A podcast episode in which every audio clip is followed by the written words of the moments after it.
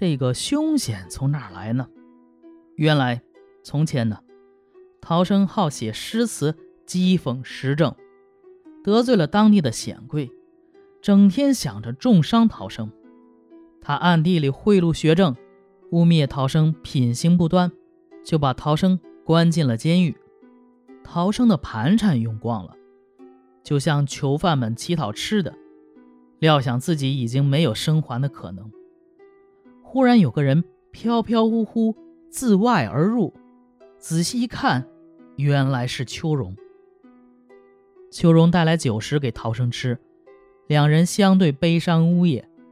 秋荣说：“三郎忧虑你出行不吉利，如今果然不错。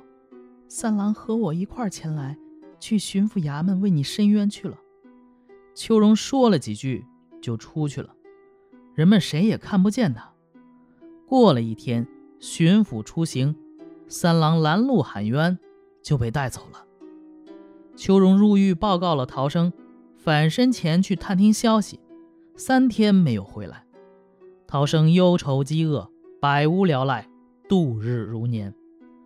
忽然小谢来了，悲伤怨恨的要死，说：“秋荣回家，经过城隍庙，被庙里西廊上的黑判官抢了去，逼他为妾。”秋荣不肯屈服，现在也被关了起来。我跑了百里多路，奔波的太疲乏了。走到城北，又被荆棘刺伤了脚心，痛彻骨髓，恐怕不能再来了。于是抬起脚让陶生看，只见鲜血染红了鞋袜。小谢拿出三两银子给陶生，就一瘸一拐地走了。巡抚审问三郎。见他向来与陶生非亲非故，无缘无故带人告状，要打他的板子。三郎扑倒在地就消失了。巡抚感到奇怪，看他的状词，富有感情的言辞，悲伤感人。巡抚就提出陶生当面审问，问三郎是你什么人？陶生假装不知。巡抚由此领悟到陶生是冤枉的，就把他放了。陶生回到家里，整个晚上不见一人，直到深夜，小谢才到。他神色凄惨地说：“三郎在巡抚衙门被管衙门的神给押到阴曹地府，阎王爷因为三郎仗义，令他托生到富贵人家。秋荣被关了很久，我写了状子想投给城隍爷，又被压下不能上达，这该怎么办呢？”陶生愤恨地说。老黑鬼怎敢如此！明天推倒他的塑像，践踏成泥土，列举罪状，责问城隍老爷。他的下属如此横暴，他难道在醉梦中不成？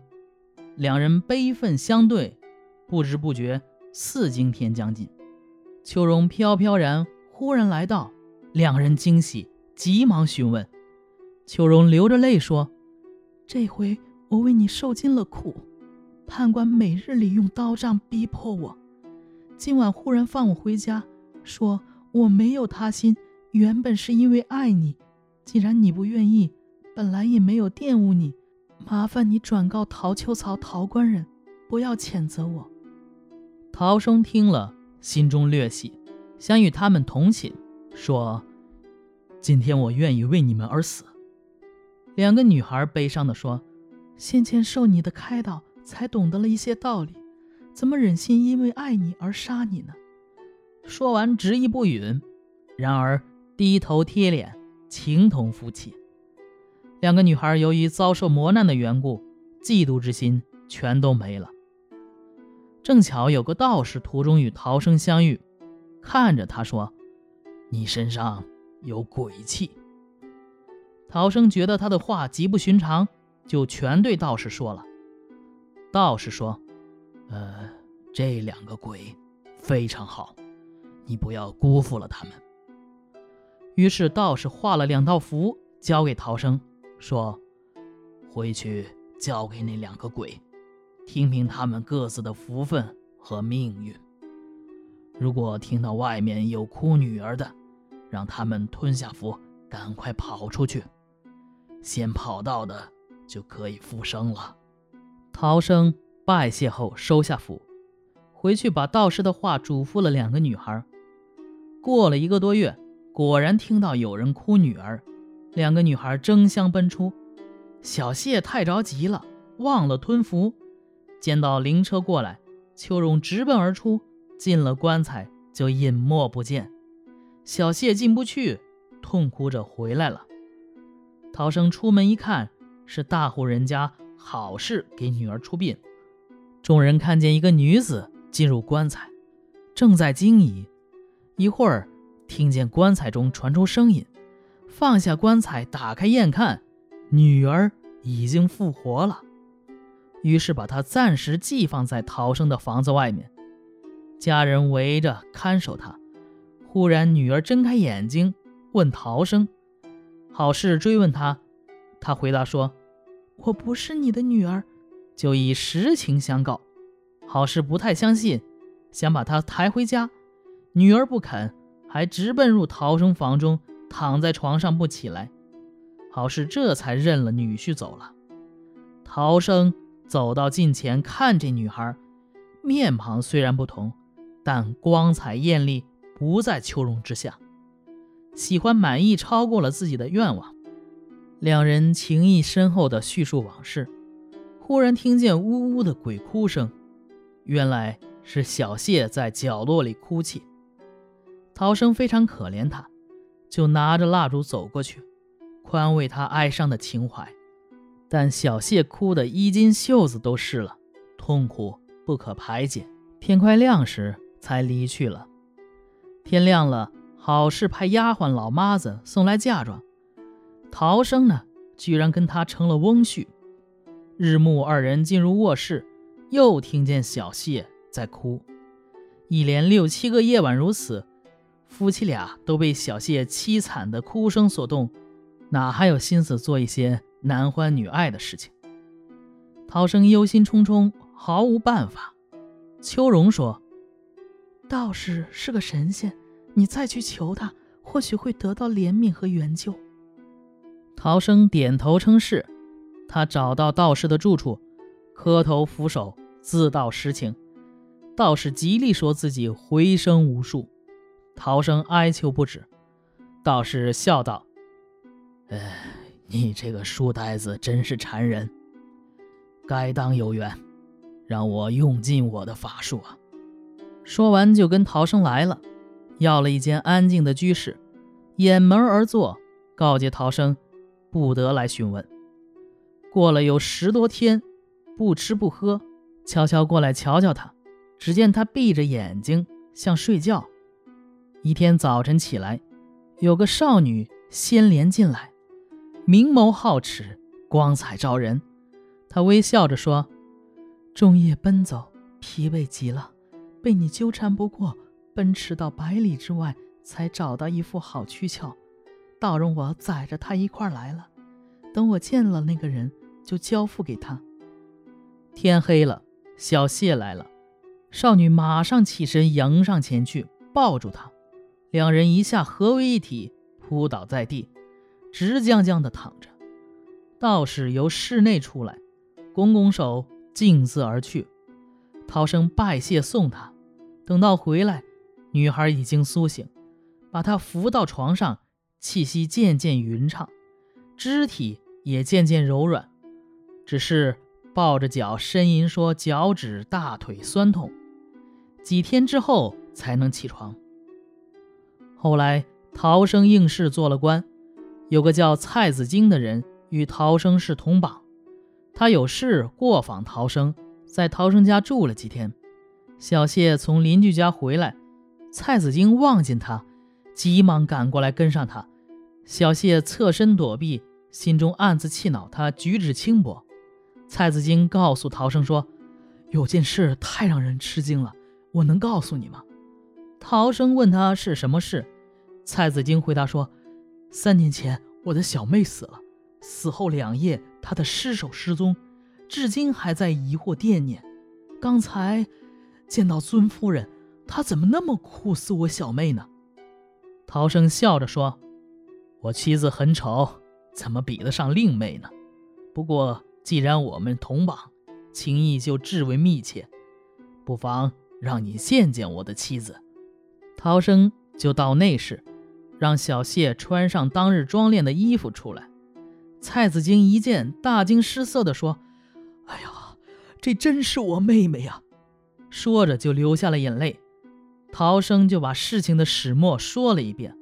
蔡子京高兴地说：“妹妹没死，我要赶快回家告慰二老。”随即离去。过了几天，蔡子京一家全来了。后来两家往来如同好家一样。易史是说：“绝代佳人，求得一位已是难得，怎么会一下子得到两位？这种事千年才一见呢。只有不和私奔之女苟合的人才能遇得到啊。再说道士，这道士是神仙吗？为何他的法术那么神奇？如果真有这样的法术，丑鬼……”也可以结交了。好，这一篇就讲完了啊。《聊斋志异》呢，其实有不少儿女共侍一夫的故事，现代人不太理解，但在中国的封建社会却司空见惯，也是为婚姻制度所允许的。士大夫呢传为美谈，所以蒲松龄也颇为艳羡，所以他在《异世诗约》中说：“绝世佳人。”求一而难得，何惧得两哉？所以你写了这么多儿女共嫁一夫的故事。小谢呢，这个小说呀，一点都不恐怖。但那个八七本《聊斋志异》呢，根据小谢呢，给他改成了一篇名字叫《鬼宅》的。我认为是差不多是八七版《聊斋》里边最恐怖的一个开头了。但是后边肯定。女鬼出来了以后就不那么恐怖了啊，但是在出来之前捉弄人的那一段还是挺吓人的，尤其配合着《聊斋》的那个音乐，嗯，堪称我的童年阴影了。呃，刚才说二女共嫁一夫，这个《聊斋志异》有很多，像莲香是一鬼一狐，陈云七呢是两个女道士，连城是两个大家闺秀，小谢呢则是两个女鬼。与众不同的是，小谢和秋荣不是一前一后相继出现，而是同时出现在陶生的面前。